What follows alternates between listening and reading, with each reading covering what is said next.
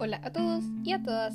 Bienvenidos y bienvenidas a este nuevo episodio del podcast con tazas de té o copas de vino. Yo soy Milena y esta es la segunda cápsula literaria. Como ustedes ya saben, este año mi ritmo lector está siendo sumamente constante y prueba de ello es la cantidad de libros que he leído estos meses. En esta ocasión les hablaré de los libros que leí en el mes de agosto, como la canción de Taylor Swift. Fueron 7, al igual que el mes pasado, y estoy empezando a ver una especie de patrón. En el post de Instagram les voy a dejar lugares donde pueden conseguir su copia de alguno de los libros que les llamen la atención. Recuerden que este podcast está disponible en Spotify, Google Podcast, Breaker y un par de plataformas más que les voy a dejar en la descripción de este episodio. Yamis, eh, no podemos empezar el especial de septiembre si tenemos asuntos pendientes, así que eh, creo que por el título ya saben de qué vamos a hablar hoy vamos a hacer la cápsula lectora del mes de agosto. Eh, si me sigues en Instagram, eh, que es arroba no es secreto que mi ritmo lector está en su mejor momento.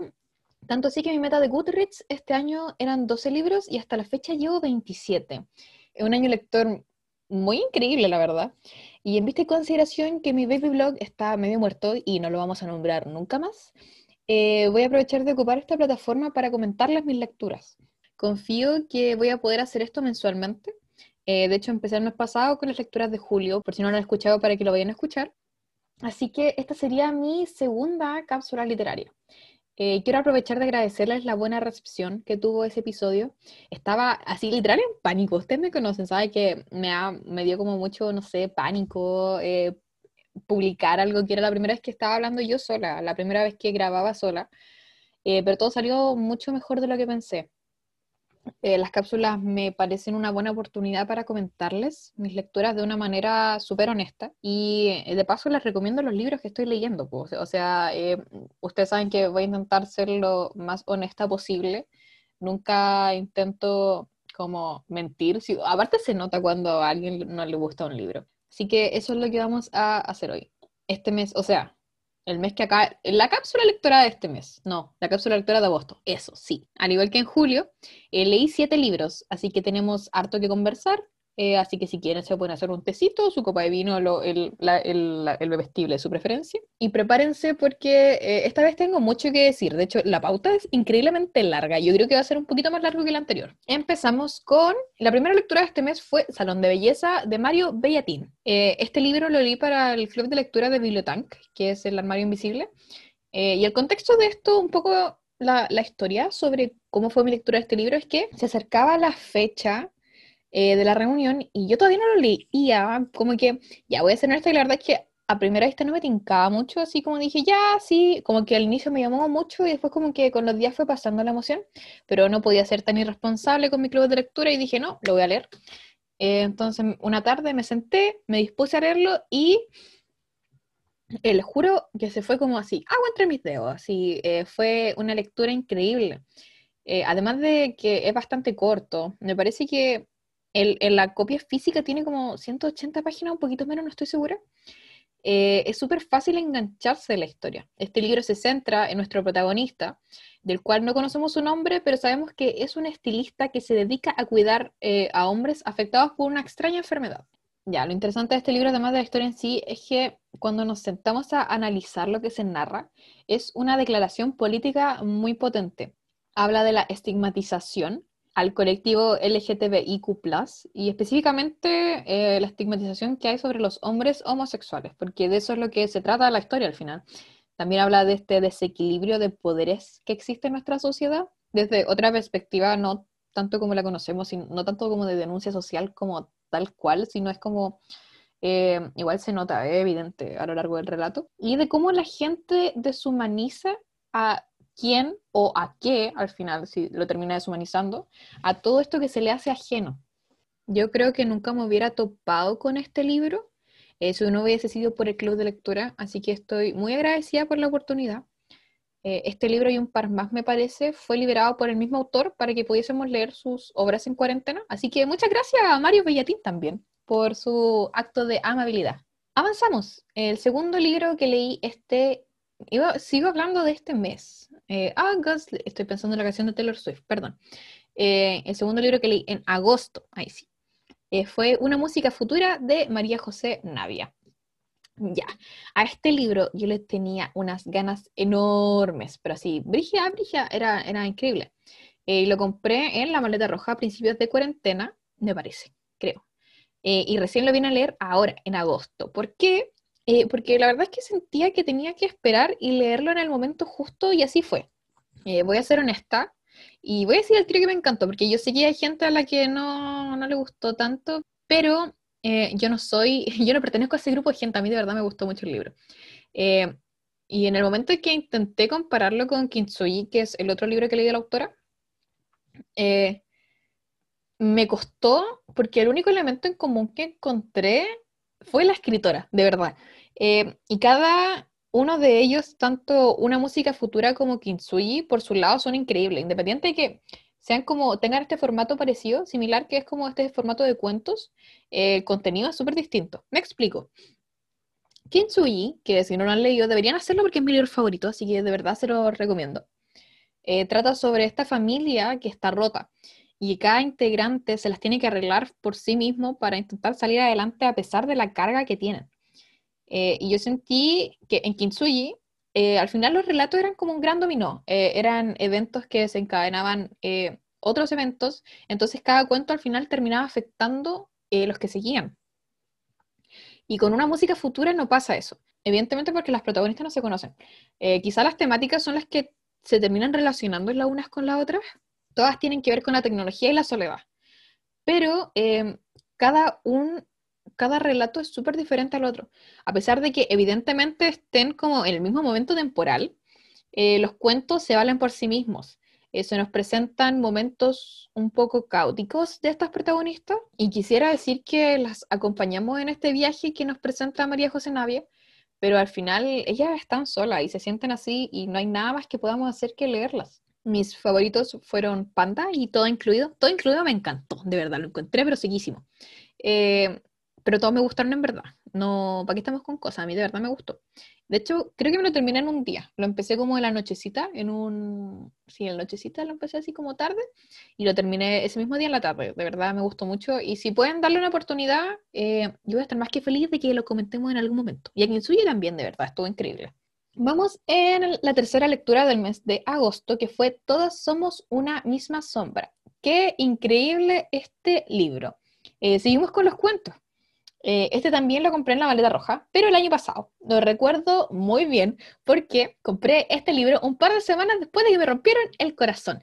Eh, un dato relevante, eh, lo más probable es que sí lo sea, porque quizás eso explicaría un poco por qué me relacioné tanto con este libro, pero eso es algo que vamos a hablar un poco más adelante. Así que la verdad es que este era un pendiente bastante personal. De hecho, mi librero de confianza, quien es un fiel oyente de este podcast, que le mando un saludito, eh, me dijo que me iba a gustar mucho y así fue. Eh, yo creo que ya había hablado un poco de este libro en algunas historias, creo que las tengo destacadas, no estoy segura, voy a revisar después, pero les, cuento un poco de lo que va.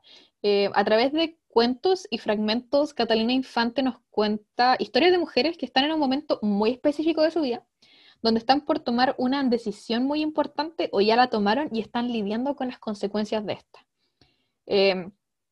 todos los relatos me gustaron mucho, pero así de verdad, así, o sea, es que son increíbles. Estoy intentando buscar alguna otra forma como de describirlos, pero eh, es que son muy buenos, deberían leerlos y así, así van a entender por qué estoy así. La verdad, conecté a un nivel que no me lo esperaba para nada, así, o sea, no es como que fuera con una mala, ¿cómo se llama esto? Predisposición.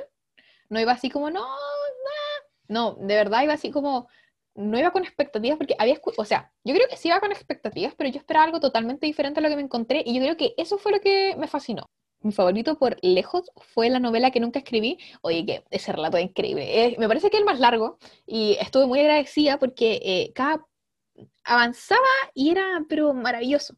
Em, es sobre una chica que está intentando escribir una novela y que está con el corazón roto porque su relación terminó. Y dentro de toda esta miseria que ella está viviendo, su nuevo pasatiempo favorito es revisar el correo de su exnovio, una premisa maravillosa. Pero, ¿qué es lo interesante de esto? Em, la historia no se trata de que ella le cambie la clave o de que haga maldades o que mande correos. No, no, no.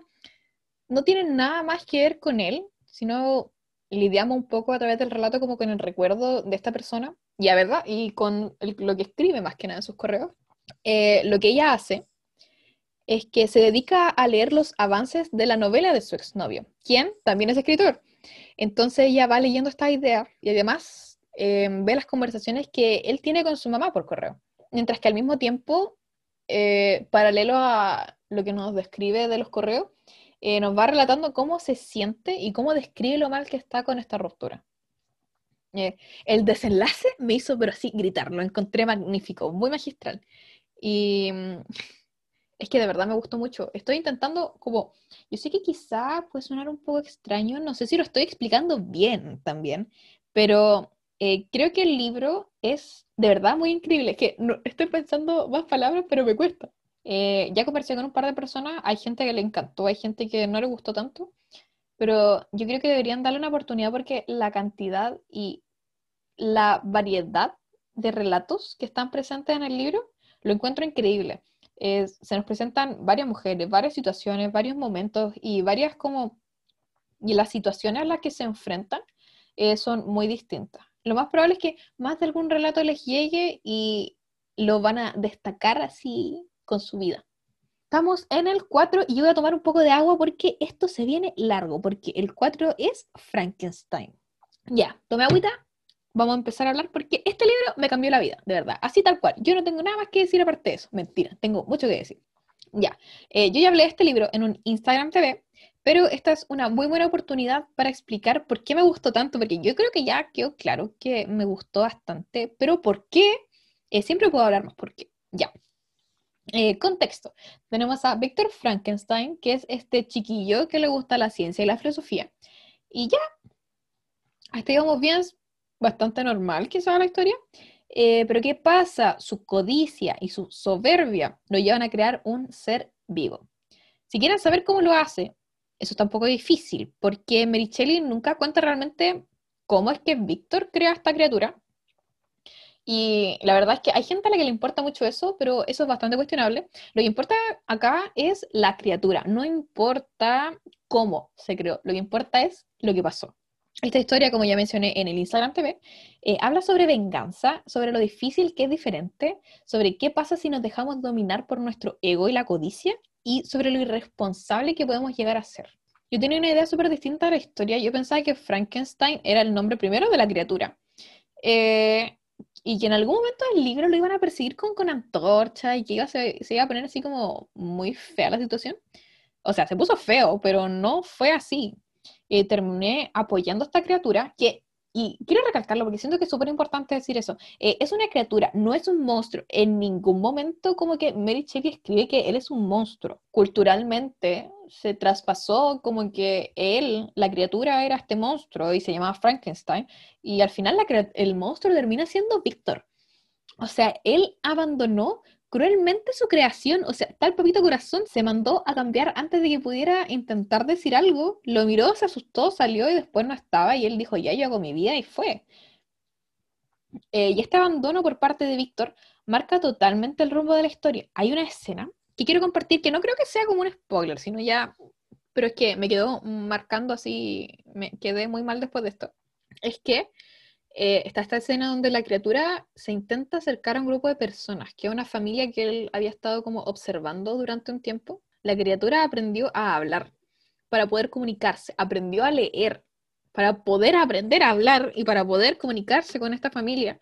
Pero apenas lo ven, eh, la situación claramente no es como él esperaba y eh, todo de ahí en adelante se puso increíblemente triste.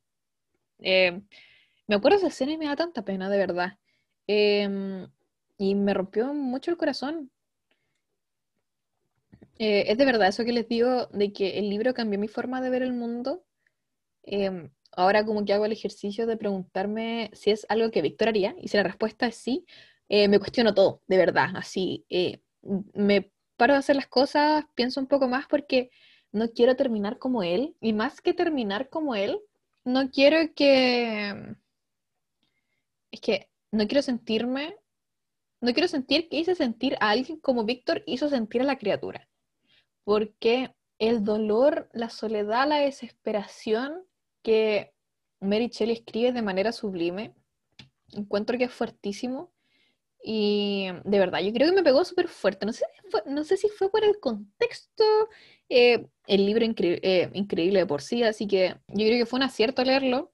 Y yo sé que quizá puedo sonar súper dramática, diciendo que me cambió como la forma de ver el mundo y de existir más que nada, pero de verdad estoy hablando en serio.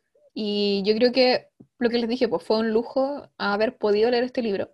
Así que aprovecho de agradecerle a Angie, de Navegando entre Libros, que organizó la lectura conjunta de Frankenstein. Y aprovecho de comentarles que la lectura de septiembre para el Club de Navegando entre Libros de la Angie es eh, Lolita. Y estoy muy emocionada, pero igual estoy como súper nerviosa porque es como muy polémico y vamos a tener harto que conversar después, así que esperen la cápsula literaria del mes de septiembre. Número 5. Ella estuvo entre nosotros de Belén Fernández Dianos. ¡Qué forma de llorar! Este libro se debería llamar así. Eh, al igual que Frankenstein, también tengo un Instagram TV hablando un poco de este libro, así que lo más probable es que repita cosas que ya dije. Así que, igual como dije en el video, quiero decir que es muy difícil hablar de este libro sin ponerme a llorar. Eh, la novela va sobre cómo una hija pide el luto de la muerte de su madre. Eh, creo que lo que más rescato del libro es la forma en la que se presenta este sentimiento de duelo, que no inicia con la muerte misma de la madre, sino desde el momento en que saben que se puede morir. Y la forma en que se narra esta espera, que al final es la que los termina destruyendo, pero a su vez lo único que pueden hacer es aferrarse a la esperanza de que uno de estos dos sucesos pase rápido, ya sea la recuperación de la madre o la muerte de esta. Y dentro de esta espera de que pase una de estas dos cosas, es donde vemos la humanidad y la vulnerabilidad de los personajes. Hay desesperación, hay incertidumbre, hay mucha rabia, y hay una pena inmensa que es muy difícil de describir. Sufrí infinitamente cada página. Eh, lloré mucho, oye, pero lloré de verdad caleta.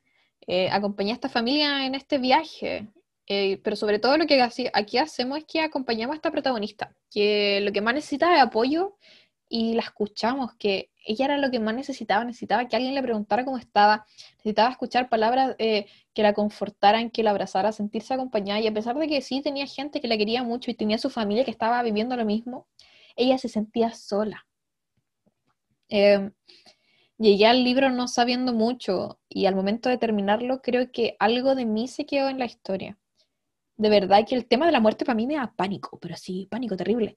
Y no quiero que me escuchen llorar en este podcast en particular, así que sigamos. Ya, número 6, penúltimo. Space Invaders de Nona Fernández. Ya, yo diría que este libro es increíblemente adictivo. Eh, este es uno de los libros que tenía visto para comentar en el especial de septiembre y me gustó harto. Eh, había escuchado mucho sobre la forma de escribir de la Nona Fernández y puedo decir que cumplió todas mis expectativas. Eh, el relato en sí nos habla sobre un grupo de estudiantes durante la dictadura militar. Y a medida que avanza la historia, este grupo de amigos va descubriendo lo que realmente está pasando en el país. Me sorprendió mucho el estilo narrativo de la autora, cómo suelta los datos súper atroces, súper crudos, que tristemente y dolorosamente son reales. Siento que quedó muy bien con la intención narrativa, que al final así es como los niños se enteraban de las cosas terribles que pasaban. Eh, Siento que es importante rescatar estas historias y no dejar morir lo que pasó en nuestro país, eh, que al final es de lo que mucha gente no quiere hablar. Estamos cada día más cerca del plebiscito y este es el momento de hacer memoria para cambiar la historia al final, si eso es lo que hay que hacer. Oigan, esa rima salió muy buena. Miren, ando poética. Eh, no, pero en serio, eh, voten a prueba, Mix. En este podcast aprobamos con convención constitucional, porque hay que cambiar este país. Eh, y llegamos al final y seguimos con la Nona Fernández, pero esta vez con Voyager, de lo mejor que he leído, de verdad, muy honestamente. Como ya les comenté con Space Invaders, yo venía escuchando muchas cosas muy buenas de Nona, pero en particular muchas cosas buenas sobre este libro. Así que iba con muchas expectativas y la verdad terminó siendo mejor de lo que pude haber imaginado. En Voyager tenemos una historia de una madre enferma y su hija, y de cómo esta última empieza a relacionar las figuras astronómicas que conoce con los exámenes neurológicos de su mamá. Eh, yo pensé que era esto nomás, la verdad, así como anda el recorrido de la madre, y dije, justo había leído, eh, ella estuvo entre nosotros, entonces dije, no, no, no de nuevo esto. Y termina siendo un viaje a la memoria de los años de la dictadura. Em, se vuelve a repetir esta temática en la nona y me llama mucho la atención. Siento que eh, ya había leído anteriormente temas, eh, o sea, este tema, pero siento que la forma en como lo toca la Nona Fernández es súper distinta y lo hace de verdad súper palpable. Siento que relacionar conceptos como lo hizo ella, relacionar así como ideas, situaciones, em, fue genial, fue magistral, fue em, muy, fue, no quiero decir apropiado porque suena como demasiado académico, pero em, me gustó mucho. Siento que a mi parecer fue increíble. Eh, como ya les comenté, tenemos esta temática de relacionar los astros con nuestros recuerdos y la verdad es que lo encontré muy bonito. Esto como de mirar al cielo y pensar que hay alguien ahí que nos mira, eh, no de la forma alien, sino como de la forma más esperanzadora, así como la forma bonita. Eh, y lo encontré maravilloso. Siento que hizo que mirar el cielo fuera una experiencia distinta a la que yo tenía. Me, me cambió, este libro también cambió muchas cosas me hizo darme cuenta que de verdad todo se puede relacionar con todo. Y qué importante hacer esos enlaces eh, entre nuestra memoria y las cosas que encontramos significativas. Me gustaría poder hablarles mucho más de este libro, pero para eso van a tener que esperar el capítulo dedicado a la nona Fernández que vamos a hacer con la Fran de Leo Sono Mujeres. Pronto, moderadamente la brevedad, yo creo que sale ese el... Creo que sale el miércoles 9, no estoy segura, voy a revisar, pero hasta ahora sería esa fecha. Em, pero esas fueron mis lecturas de agosto. Como les dije al inicio, mi ritmo lector ha estado súper constante, lo que me pone muy feliz. Recién es 2 de septiembre. Eh, cumpleaños de mi amiga Caro. Caro, feliz cumpleaños, te quiero mucho. Yo sé que este capítulo va a salir después, pero ojalá lo escuches y eh, escuches este saludito porque te quiero mucho. Y aún no termino ninguno de los dos libros que estoy leyendo actualmente. Eh, pero de verdad, así como voy como bala. Eh, hay uno con el que estoy particularmente emocionada y aún no quiero decir mucho porque la verdad intentaba alejarme de todos los comentarios con los que me he topado porque tengo mucha expectativa y de verdad quiero sorprenderme. Aunque si me siguen en Goodreads, quizás ya sepan cuál es. Y sea cual sea mi reacción, podrán escuchar mis comentarios en la próxima cápsula literaria. Eh, espero que les haya gustado. Eh, esta conversación es un poco más privada, como ustedes ya saben, entre usted y yo. le estoy agarrando el gusto, me estaba gustando harto dejar así como inmortalizado eh, mis lecturas y mis comentarios. Quizás después lo escuche y diga que no, ese libro era re pero no, hasta ahora esto es lo más fiel que puedo hacer a mis comentarios. Si quieren estar al día con mis impresiones lectoras, pueden seguirme en mi Instagram, arroba mindragora. Ahí subo historias llorando, hago Instagram TV y una que otra historia cocinando. Una, esto es un de variedad y tenemos mucho que ofrecer. Eh, en los Instagram TV les hablo en menos, ya, no voy a decir menos, porque el último tiene un poco más de tres minutos, pero más o menos como ya, lo voy a poner menos de cuatro minutos, listo. Sobre por qué deberían leer libros que a mí me gustaron muchísimo. Eh, por ahora tengo dos y actualmente estoy trabajando en el próximo, que fue elegido democráticamente por ustedes. Así que esperen mi Instagram TV sobre por qué deberían leer Quién le teme a la poesía. Eso es por esta ocasión. Espero que algún libro les haya llamado la atención y nos vemos en un próximo episodio.